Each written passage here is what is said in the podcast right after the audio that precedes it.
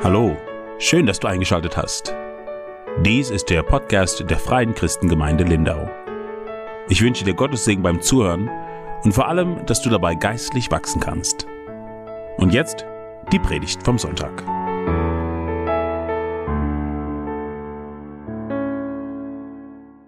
Der Titel der Predigt lautet, was seid ihr gekommen, um zu sehen? Wir sind in unserem Bibelstudium durch das Lukas-Evangelium und wir haben letzten Sonntag eine Predigt gehört über Zweifel. Und nämlich die Zweifel von Johannes dem Täufer, der im Gefängnis sitzt und seine Boten zu Jesus schickt und sagt, bist du der, auf den wir warten sollen, oder sollen wir noch auf einen anderen warten, der kommt? Also bist du der Messias, auf den wir als Juden warten, oder bist du ein oder sollen wir auf einen anderen warten? Was Johannes durcheinander gebracht hat, war, dass es sehr viele alttestamentliche prophetische Texte auf die Wiederkunft des Messias oder auf die Ankunft des Messias ähm, sind, die da sagen, wenn er kommt, wird er die Nationen richten, er wird Gericht bringen und er wird das Volk der Juden befreien. Und er Johannes war selber derjenige, der Jesus angekündigt hat als diesen, war nun aber über die Länge der Zeit irritiert, warum der Dienst Jesu kein Gericht und keine Strenge hatte, sondern er war voller Gnade und Barmherzigkeit. Und er wusste nicht, wie wir, dass es die ein und dieselbe Person ist, dass er aber zweimal kommt. Einmal um das Sündenproblem zu lösen. Er bringt Gnade, Vergebung, Versöhnung, stirbt am Kreuz und das zweite Mal wird er dann kommen, um dann die Welt auch zu richten und Israel dann auch als ähm, das Volk einzusetzen, das über die ganze Erde herrscht. Und deshalb sagt Jesus auch über ihn in unserem Bibeltext, und diesen einen Vers nehme ich mal vorweg, denn ich sage euch, unter denen, die von Frauen geboren sind, gibt es keinen größeren Propheten als Johannes den Täufer, doch der Kleinste im Reich Gottes ist größer als er. Interessanter, geheimnisvoller Text. Er sagt damit, es gibt keinen größeren Propheten, der größere Ehre hat, der den Messias ankündigt als Johannes der Täufer. Aber Johannes der Täufer starb noch bevor Jesus am Kreuz gestorben ist, die Sünde bezahlt hat und wieder auferstanden ist. Er starb davor, aber Jesus hat gesagt, ich bringe das Reich Gottes und alle, die nach der Kreuzigung leben, also du und ich und alle, die vor uns waren bis zur Kreuzigung, sind größer als er in der Erkenntnis. Denn wir dürfen Dinge sehen, Dinge verstehen, von denen Johannes gehofft hat, sie zu sehen, aber wir haben viel größeres Vorrecht, wir haben viel größere Erkenntnis, denn wir wissen von Augenzeugen, dass Jesus am Kreuz gestorben ist für die Sünde, dass er aufgefahren ist in den Himmel und dass er gesagt hat, ich werde wiederkommen. Und dann werden sich auch all die prophetischen, alttestamentlichen Texte erfüllen, die heißen, die Johannes vor Augen hat, er wird die Nationen richten, er wird Gericht und Gerechtigkeit bringen und er wird Israel einsetzen als das Volk, das über die ganze Erde herrscht. Und Jesus nimmt die Boten auf, sagt ihnen, sie sollen Johannes sagen, was, was er sieht, Blinde werden geheilt und so weiter. Hier ein Text aus Jesaja und schickt dann die Boten zurück zu Johannes ins Gefängnis und dann fängt Jesus an, zu der Zuhörermenge, zu dem Volk über Johannes den Täufer zu reden. Und das ist heute unser Bibeltext, aus dem wir eine Menge lernen können. Und ich lese uns den Text aus Lukas Kapitel 7 ab Vers 24 und lasst uns doch einfach nochmal aus Ehrfurcht vor Gottes Wort aufstehen, wenn wir den Text hören. Und als die Boten des Johannes weggegangen waren, fing er an, zu der Volksmenge über Johannes zu reden. Was seid ihr in die Wüste hinausgegangen zu sehen? Ein Rohr, das vom Wind bewegt wird? Oder was seid ihr hinausgegangen, um zu sehen? Einen Menschen mit weichen Kleidern bekleidet? Siehe, die in herrlicher Kleidung und in Üppigkeit leben, sind an den Königshöfen. Oder was seid ihr hinausgegangen, um zu sehen? Einen Propheten? Ja, ich sage euch, einer, der mehr ist als ein Prophet. Dieser ist, von dem geschrieben steht, siehe, ich sende meinen Boten vor deinem Angesicht her, der deinen Weg vor dir bereiten soll. Denn ich sage euch, unter denen, die von Frauen geboren sind, gibt es keinen größeren Propheten als Johannes den Täufer. Doch der Kleinste im Reich Gottes ist größer als er. Und das ganze Volk, das ihn hörte, und die Zöllner gaben Gott Recht, indem sie sich taufen ließen mit der Taufe des Johannes. Die Pharisäer aber und die Schriftgelehrten verwarfen den Ratschluss Gottes sich selbst zum Schaden, indem sie sich nicht von ihm taufen ließen. Und der Herr sprach, wem soll ich nun die Menschen dieses Geschlechts vergleichen? Und wem sind sie gleich?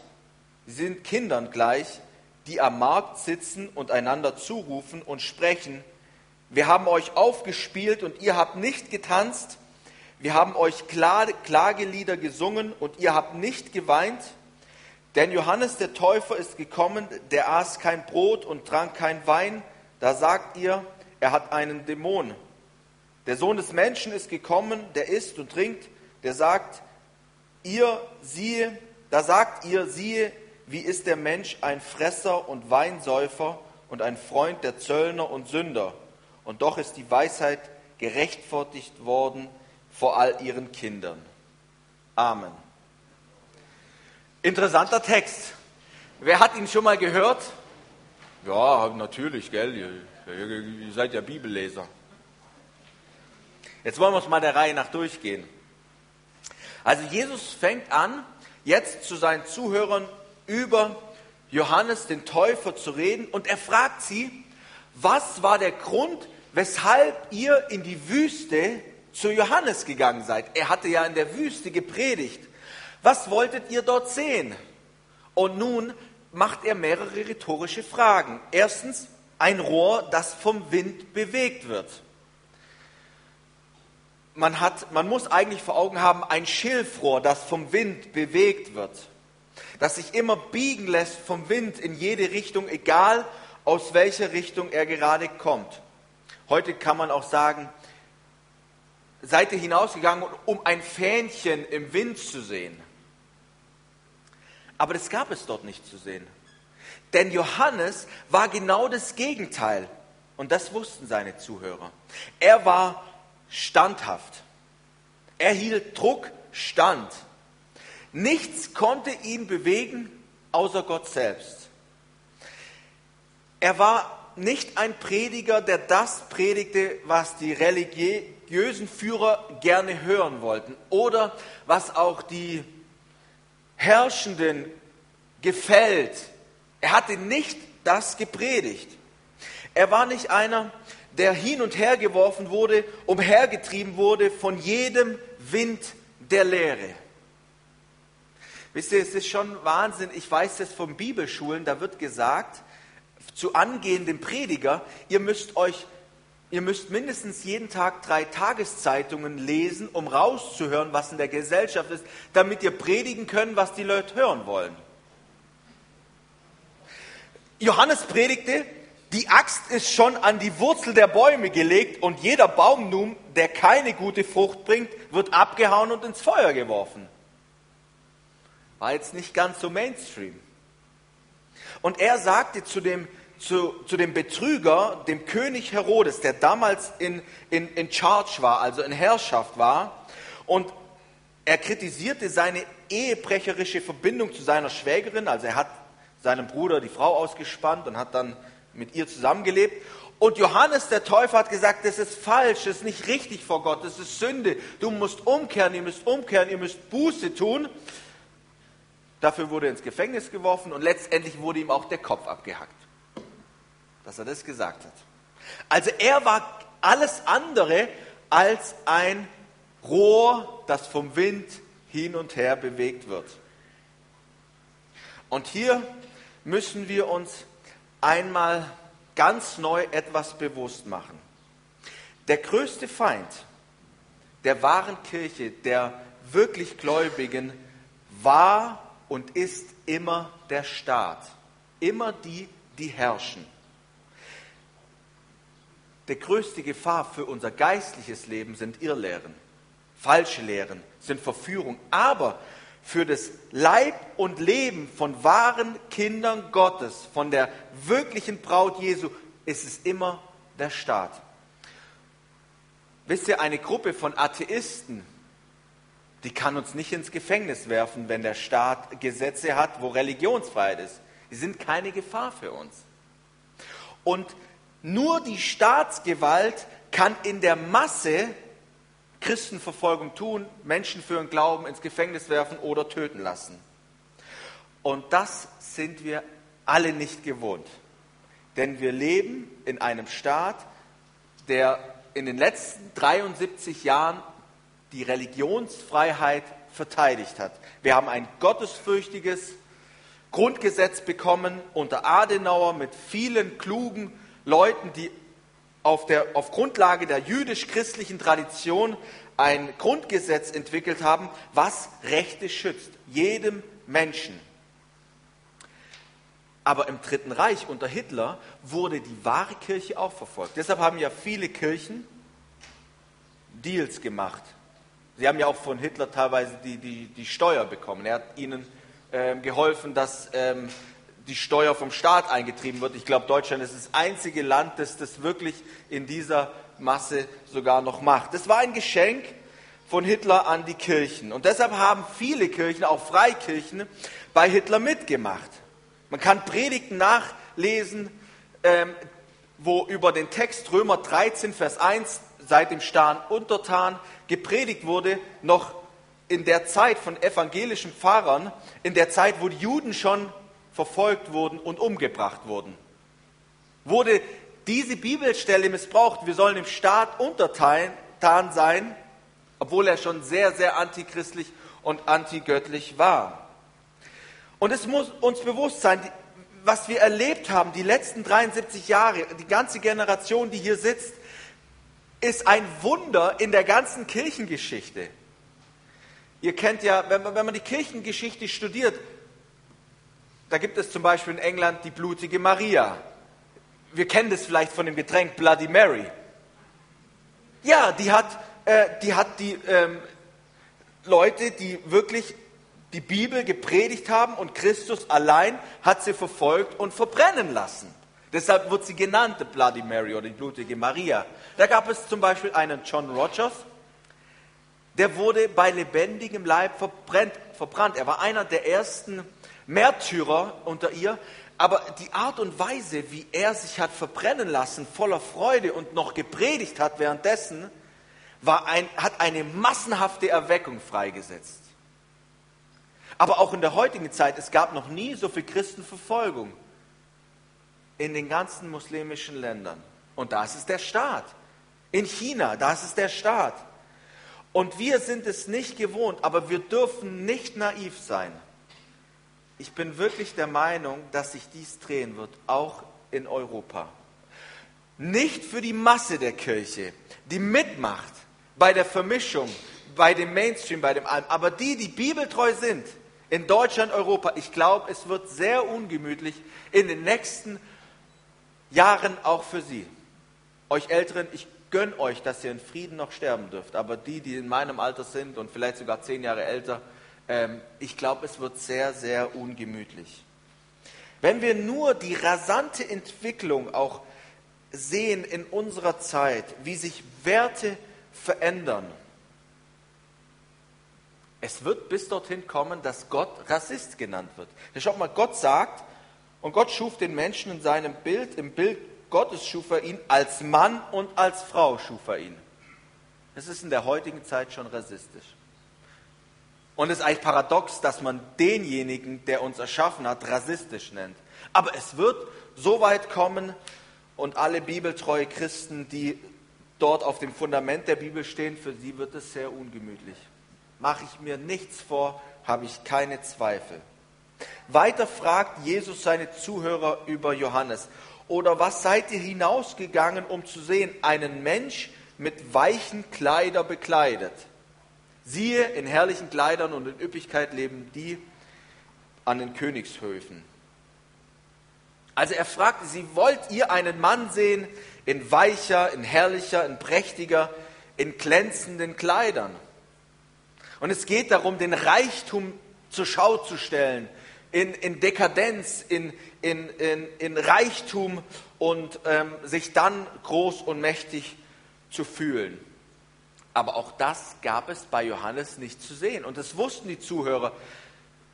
Also Johannes war sehr bescheiden. Er war auch schlicht gekleidet in Kamelfell.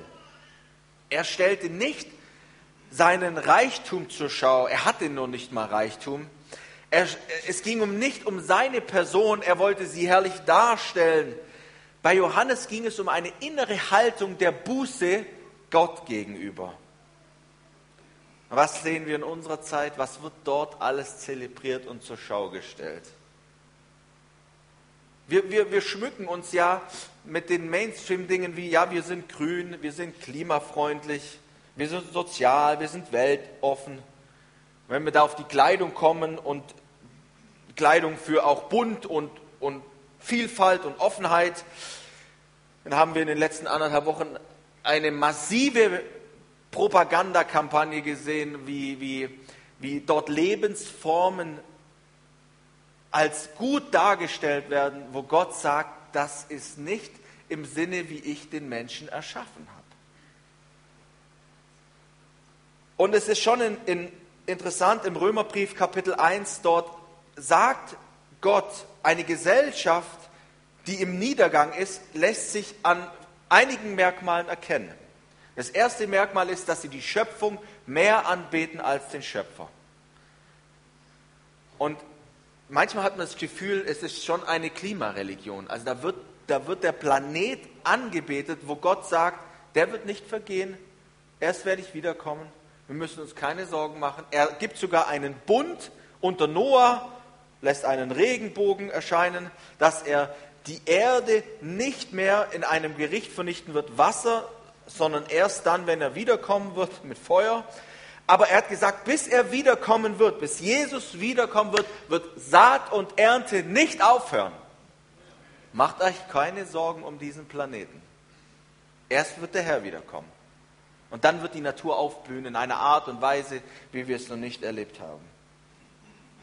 Und weiter kommt dann, nachdem sie die Schöpfung mehr anbeten als den Schöpfer, kommt eine wirkliche Verirrung auch in der ganzen Sexualität, der natürliche Verkehr wird mit dem widernatürlichen Verkehr vertauscht. Und dann kommt eine Generation hervor und die wird beschrieben wie folgt. Obwohl sie das gerechte Urteil Gottes erkennt, dass sie des Todes würdig sind, welche so etwas verüben, tun sie diese Dinge nicht nur selbst, sondern haben auch Gefallen an denen, die sie verüben. Also man motiviert sich gegenseitig, gottlos zu leben, zu sündigen und es immer weiter und immer schlimmer zu treiben. Und da ging es mir schon so in der letzten Zeit, wenn man der Auslegung glaubt aus dem Daniel Kapitel 7, dass dort vier Reiche genannt werden und das letzte Weltreich, bevor Jesus wiederkommt, das wiedererstarkte römische Reich ist, dann ist es interessant, dass die Europa ja gegründet wird, auch mit den römischen Verträgen. Und dann heißt es, dass dort ein König aufsteigen wird und er wird freche Reden gegen den Höchsten führen und die Heiligen des Allerhöchsten aufreiben. Ich persönlich glaube, dass wir in diesem letzten Reich sind, bevor Jesus wiederkommt. Und ihr müsst nur auf das achten, was dort gesagt wird, auch in, in den Mainstream-Medien, in der Politik. Es ist ein Affront gegen Gott. Freche Rede gegen Gott. Und dann werden die Heiligen aufgerieben. Und ich glaube wirklich, dass sich es drehen wird. Ich meine ganz ehrlich, wenn Leute unsere Online-Predigten anhören, wir haben vor drei Jahren durch den Römerbrief gepredigt, wenn dort ein Journalist es einmal rausfindet und guckt, was hier gesagt worden ist, ja, ich sage euch, dann kommt ein Sturmfeuer der Entrüstung der Medien auch über diese Gemeinde weil sie sagt, wir stehen auf dem Wort Gottes. Es wird so kommen. Und wir dürfen nicht naiv sein. Und ich glaube, dass irgendwann der Zeitpunkt kommt, wo das Grundgesetz uns nicht mehr schützt. Aber Gott schützt uns. Halleluja. Und hier ist die Zeit, hier ist die Frage auch für uns als Gemeinde, welche Rolle haben wir zu spielen, auch in den nächsten Jahren? Und hier dürfen wir etwas lernen von Johannes. Jesus fragt weiter eine rhetorische Frage, oder was seid ihr hinausgegangen, um zu sehen? Einen Propheten. Ja, ich sage euch, einen Propheten, der mehr ist als ein Prophet. Dieser ist, von dem geschrieben steht, siehe, ich sende meinen Boten vor deinem Angesicht her. Ein Prophet ist jemand, der für Gott redet, der im Auftrag Gottes redet. Und die Menschen damals wie heute, sie brauchen die unverfälschte Rede Gottes. Es heißt, Gott hat uns die Ewigkeit ins Herz gelegt. Und deshalb will immer ein Teil in jedem Menschen, er will die Wahrheit hören. Und das ist die Botschaft Gottes, das ist die Bibel. Und deshalb sind massenhaft Leute in die Wüste gegangen zu Johannes. Es war völlig unkomfortabel. Da gab es keine Klimaanlage, keine Sitze, keine Lüftung. Aber die Leute sind zu Johannes in die Wüste gegangen, haben einen, Tagesmarsch auf sich genommen, um dort die Wahrheit zu hören. Und er hat kein Blatt vor den Mund genommen. Und auch heute noch, die Menschen wollen die Wahrheit hören, tief in ihrem Innern. Sie mögen sie bekämpfen, aber sie wollen die Wahrheit. Und auch heute müssen wir deshalb Menschen die Wahrheit verkündigen. Und viele gaben der Wahrheit ja recht, denn die ließen sich damals taufen. Und heutzutage gibt es auch viele Menschen, die sich taufen lassen. Heute ist in Ravensburg bei unserem alten Pastor eine Taufe, da lassen sich 16 Leute taufen. Letzten Sonntag Bad Wurzach, zwölf Täuflinge. Vor zwei Wochen hatten wir eigene hier eine Taufe weil die Leute bestätigen, dass die Botschaft wahr ist, die sich zu Gott stellen und sagen, ich stehe auch zu diesem Jesus. Ich bin auch einer, der mit diesem Jesus geht und sie lassen sich taufen. Doch wie haben die Herrschenden und die religiösen Führer damals auf die Botschaft des Johannes reagiert? Die Pharisäer aber und die Gesetzesgelehrten verwarfen den Ratschluss Gottes, sich selbst zum Schaden, indem sie sich nicht von ihm taufen ließen. Und Jesus vergleicht sie deshalb, er sagt, mit was, mit was soll ich dieses Geschlecht vergleichen? Und dann vergleicht er sie mit Kindern, und zwar Kinder hier im negativen Sinne gemeint. Wir sollen werden wie die Kinder, was unser Glaube betrifft, aber Kinder im negativen Sinne sind Kinder, denen man es nicht recht machen kann, die immer meckern, die sich kindisch benehmen, und vor allem rebellische Kinder. Und das ist was Schlimmes, rebellische Kinder zu haben. Da lachen ein paar Ältere. Ich hab's noch vor mir. Aber Jesus vergleicht sie hier im negativen Sinne mit Kindern. Und schaut, Jesus war, er war menschennah. Er brachte Freude zu den Menschen. Er, er, er brachte Hoffnung zu den Verlorenen. Er sagte, nun bin ich da, ich bin der Messias, ich bin da. Und er sagt, es ist eine Zeit, um zu tanzen, um sich zu freuen, um zu jubeln. Es ist die Zeit eurer Rettung. Und dann sagte er, wir haben aufgespielt, aber ihr habt nicht getanzt. Wir haben euch zum Tanz aufgespielt. Es ist die Zeit der Gnade. Es ist, es ist des Gnadenjahrs aufgerufen. Der Messias ist da, um Menschen zu retten, mit Gott zu versöhnen und sie heimzubringen ins Reich Gottes, damit sie nicht verloren gehen. Und was sagten die rebellischen Kinder über, über den Dienst Jesu? Wie ist der Mensch ein Fresser und Weinsäufer, ein Freund der Zöllner und Sünder? Also Jesus, so kann man sich nicht benehmen, dass du da mit Huren sitzt, mit Zöllner, mit, mit, mit, mit Sündern. Jesus würde sich sehr wohlfühlen hier. Sie, die Menschen feierten. Jesus war da. Er hat Versöhnung gebracht, Vergebung, alle Schuld vergeben. Und sie nahmen Anstoß an dieser liebevollen Art von Jesus. Und dann ist da Johannes. Ein Mann mit großer Selbstdisziplin, mit Bescheidenheit. Er lebte nachdenklich, zurückgezogen. Er hat sich von der Welt abgesondert. Er war hingegeben zu Gott. Und er predigte, trauert um eure falsche Lebenswege, bereut eure Sünde, kehrt um zu Gott, tut Buße, betet um Rettung und Gnade, fleht um Vergebung, denn wenn er kommt und das Gericht kommt, dann geht ihr verloren. Und er hat sie aufgerufen, alle Buße zu tun.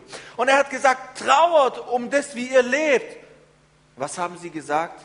Wir haben euch Klagelieder gesungen und ihr habt nicht geweint. Ihr hättet um eure Sünde weinen sollen. Denn Johannes der Täufer ist gekommen, der aß kein Brot, er trank keinen Wein. Da sagten sie über ihn, er hat einen Dämon. Man konnte es ihnen nicht recht machen wie rebellischen Kindern. Und wie ist es heute? Ich könnte euch jetzt zwei bis drei Prediger nennen, das sind richtige Hardliner. Die legen die Finger in die Wunde und die mähen alles nieder. Da kriegen die Katholiken ihr Fett weg und dann kriegen die Baptisten ihr Fett weg und die ganze Evangelikale und die, die Pfingstler sowieso und die Charismatiker und die Reformierten, alle bekommen ihr Fett weg. Die lassen kein Haar an irgendwas Gutem stehen. Und die gottlose Welt wird von ihnen richtig getadelt, gegeißelt. Und die Regierenden und die Herrschenden, denen wird gesagt, wegen euch kommt der Zorn Gottes noch auf unser Volk, wenn ihr weiter solche gottlosen Gesetze macht. Und die Predigten werden im Internet hunderttausendmal angeschaut. Die haben eine richtige Stimme von Gott bekommen in unserer Zeit. Und dann könnte ich euch Prediger nennen, diesen wirkliche Menschen Freude. Die haben eine Freude, eine echte Freude strahlen die aus. Allein wenn man sie nur anguckt, äh, freut man sich schon. Und sie predigen die Liebe Gottes zu den Menschen. Und sie werben die Menschen rein ins Reich Gottes und sagen, lasst euch mit Gott versöhnen. Ihr braucht Vergebung und Gott ist da, Jesus ist da, er nimmt alle Menschen an. Niemand wird ausgeschlossen. Und wenn man ihnen zuhört, dann merkt man, die Freude Gottes und die Liebe Gottes. Ein wunderbarer Dienst haben diese Leute bekommen, um Menschen aufzurichten, die in Trauer sind, die in Trübsal sind. Und auch wenn sie so unterschiedlich sind wie Johannes der Täufer und Jesus in ihrem Auftreten und Verkündigungsstil, sind sie doch in der Wahrheit eins. Und wisst ihr, wir brauchen die Vielfalt auch was Verkündiger betrifft, auch was Lehrer betrifft. Es soll strenge Lehrer geben, wenn sie sich an das Wort halten. Es soll wirklich liebevolle Prediger geben, wenn sie sich auch an das Wort halten. In der Wahrheit sind wir eins. Aber in der Vielfalt und in der Unterschiedlichkeit darf Reichtum sein. Wirklicher Reichtum. Aber hört die Masse der Gesellschaft in unserer Zeit heute auf die Prediger. Und es gibt wirklich gute Verkündiger in unserer Zeit. Durch alle hindurch. Ob sie von den Brüdergemeinern kommen, bis hin zu den Pfingstlern über Evangelikale. Es gibt so gute Verkündiger und im Netz finden wir sie. Natürlich gibt es da auch viele, die nicht so gut sind. Aber es gibt viele gute und Gott hat allen eine Stimme gegeben in unserer Zeit, um die Menschen aufzurufen, zu Gott zu kommen. Aber die Masse der Gesellschaft lehnt die Botschaft der Bibel ab. Und Jesus endet, und doch ist die Weisheit gerechtfertigt worden vor allen ihren Kindern. Gottes Weisheit wird darin bestätigt, dass es echte Nachfolger gibt. Wenn verkündigt wird, dass sie hervorkommen, dass der Heilige Geist die Botschaft nimmt und die Wiedergeburt zeugt und sie zu echten Nachfolger werden. Und seid nicht auch ihr ein Beweis dafür, dass die Botschaft Gottes lebt? Bestätigt ihr das nicht auch durch eure Anwesenheit, dass ihr sagt, wir sind hierher gekommen, um von Jesus zu hören, sein Wort zu hören. Er ist der Messias, ihn lieben wir von ganzem Herzen. Deswegen sind wir da und weil ihr da seid, seid ihr ein Beweis dafür. Halleluja. An, anschließend an diese Rede Jesus passiert folgende Geschichte, die ich uns jetzt zum Abschluss noch vorlesen möchte. Und achtet mal auf die verschiedenen Herzenshaltungen, die hier vorkommen, und achtet auf euer eigenes Herz. Und fragt euch, wie viel wollt ihr lieben? Es bat ihn aber einer der Pharisäer, mit ihm zu essen. Und Jesus, er ging in das Haus des Pharisäers und setzte sich zu Tisch. Und siehe, eine Frau war in der Stadt, die war eine Sünderin. Als sie hörte, dass er in dem Haus des Pharisäers zu Gast war, da brachte sie ein Alabasterfläschchen voll Salböl. Und sie trat hin, hinter zu seinen Füßen, weinte und fing an, seine Füße mit Tränen zu benetzen. Und sie trocknete mit, ihr, mit ihren Haaren ihres Hauptes seine Füße. Sie küsste seine Füße und salbte sie mit der Salbe. Als aber der Pharisäer, der ihn eingeladen hatte, das sah, sprach er in seinem Herzen, wenn dieser ein Prophet wäre, so wüsste er doch, wer und was für eine Frau das ist, die ihn anrührt, dass sie eine Sünderin ist. Da antwortete Jesus und sprach zu ihm, Simon, jetzt kann ich mich schon wieder sehr gut identifizieren, Simon, ich habe dir etwas zu sagen. Er sprach, Meister, sprich. Ein Gläubiger hatte zwei Schuldner. Der eine war 500 Denare schuldig, der andere 50. Da sie aber nichts hatten, um zu bezahlen, schenkte er es beiden. Sag mir, welcher von ihnen wird nun am meisten lieben? Welcher? Simon aber antwortete und sprach, ich vermute der, dem, am meisten, dem er am meisten geschenkt hat. Und er sprach zu ihm, du hast richtig geurteilt. Und indem er sich zu der Frau wandte, sprach er zu Simon, siehe, siehst du diese Frau? Ich bin in dein Haus gekommen und du hast mir kein Wasser für meine Füße gegeben. Sie aber hat meine Füße mit Tränen benetzt und mit dem Haar ihres Hauptes getrocknet. Du hast mir keinen Kuss gegeben, sie aber, seit sie hier hereingekommen, seit ich hereingekommen bin, hat sie nicht aufgehört, meine Füße zu küssen. Du hast mein Haupt nicht mit Öl gesalbt, sie aber hat meine Füße mit Salbe gesalbt. Deshalb sage ich dir, ihre vielen Sünden sind vergeben worden. Darum hat sie viel Liebe erwiesen. Wem aber wenig vergeben wird, der liebt wenig. Simon, dem wurde gar nicht vergeben, denn er suchte keine Vergebung. Und er sprach zu ihr, dir sind deine Sünden vergeben. Da fingen die Tischgenossen an, bei sich selbst zu sagen, wer ist dieser, der sogar Sünde vergibt? Er aber sprach zu der Frau, dein Glaube hat dich gerettet, geh hin in Frieden. Ihr Lieben, das ist die Botschaft an die Welt. Glaub an den Herrn Jesus und dann können wir alle in Frieden hingehen. Und das, diese Botschaft muss verkündet werden, wird verkündet werden bis zum Ende. Das heißt ja Matthäus 24. Und das Evangelium vom Reiche wird gepredigt werden und dann kommt das Ende. Aber hier lasst uns unsere Herzenshaltung nochmal bedenken.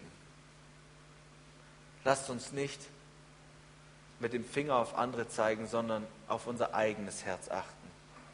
Wisst ihr, und Jesus ist da. Die Zeit der Gnade ist noch da. Und er empfängt alle. Kommt her zu mir. Ich will euch versöhnen mit mir selbst. Ich habe eure Schuld getragen.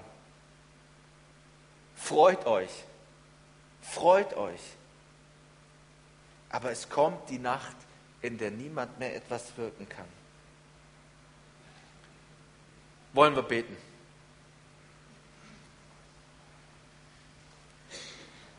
Herr Jesus, du bist einfach wunderbar und von dir zu hören, deine Rede und wie du mit Menschen umgegangen bist, ist alleine nur zu betrachten, einfach wunderschön. Herr, aber wir haben selber erfahren, wie du zu uns warst. Gnädig, milde, voller Güte. Du hast um uns geworben. Du willst, dass wir nicht verloren gehen. Und deshalb bist du am Kreuz gestorben für all unsere Vergehen und lädst ein, alle Menschen zu dir zu kommen. Herr, wir wollen wirklich die Stunde der Heimsuchung für uns erkennen. Herr, mit dem Wissen, dass ein Tag kommen wird, ein Mann kommen wird, du selbst, der das Gericht bringen wird. Und dann gibt es keine Möglichkeit mehr der Umkehr. Herr, ich bitte dich aber auch für diese Gemeinde, dass du ihr einen Charakter schenkst, wie den, den Johannes den Täufer hatte. Dass sie eine standhafte Gemeinde ist, die sich nicht biegen lässt. In jedem Wind der Lehre, in alle Richtungen, was gerade angesagt ist, sondern die standhaft ist und die sich nur von dir bewegen lässt. Ich bitte dich für diese Gemeinde, Herr, dass du ihr einen Charakter gibst, auch, dass sie bescheiden ist, dass sie nicht hoch von sich selbst denkt, sondern hoch von dir denkt. Dass wir es nicht nötig haben, uns selbst zur Schau zu stellen und dass es um uns geht, sondern dass wir alle einen Charakter haben der Demut, der Bescheidenheit. Wissen wir doch, all unser Reichtum ist im Himmel. Herr, ich bitte dich, dass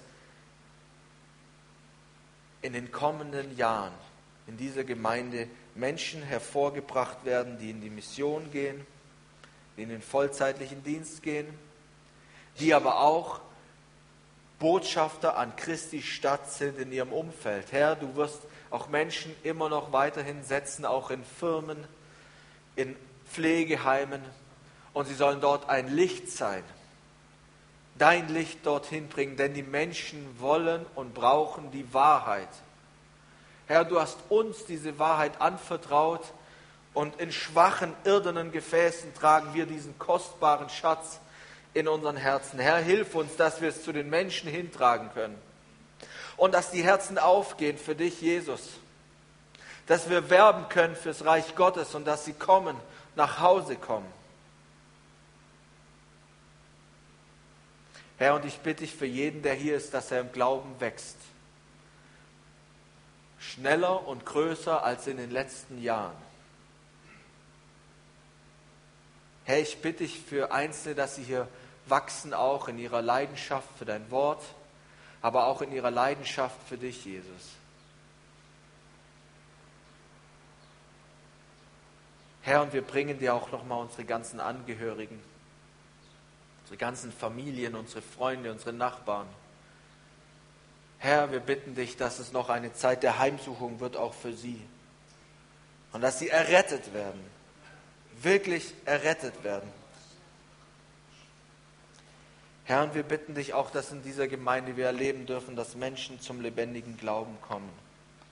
Jesus, weil du hier bist und uns als deine Gemeinde bewegst. Heiliger Geist, wir bitten dich, dass du uns dabei hilfst wir sind schwach, aber du bist stark. Und du lässt uns zu deinen Zeugen werden. Wenn der Heilige Geist kommt, werdet ihr meine Zeugen sein. Bis an die Enden der Erde.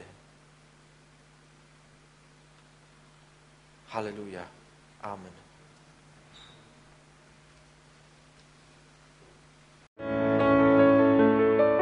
Vielen Dank fürs Anhören. Wenn du Anregungen hast, Gebet brauchst oder einfach mehr über die FCG Lindau erfahren möchtest, dann schau doch mal auf unserer Website unter www.fcg-lindau.de vorbei. Auch laden wir dich herzlich ein, an unseren Gottesdiensten teilzunehmen, die sonntags um 10 Uhr in unseren Räumlichkeiten stattfinden.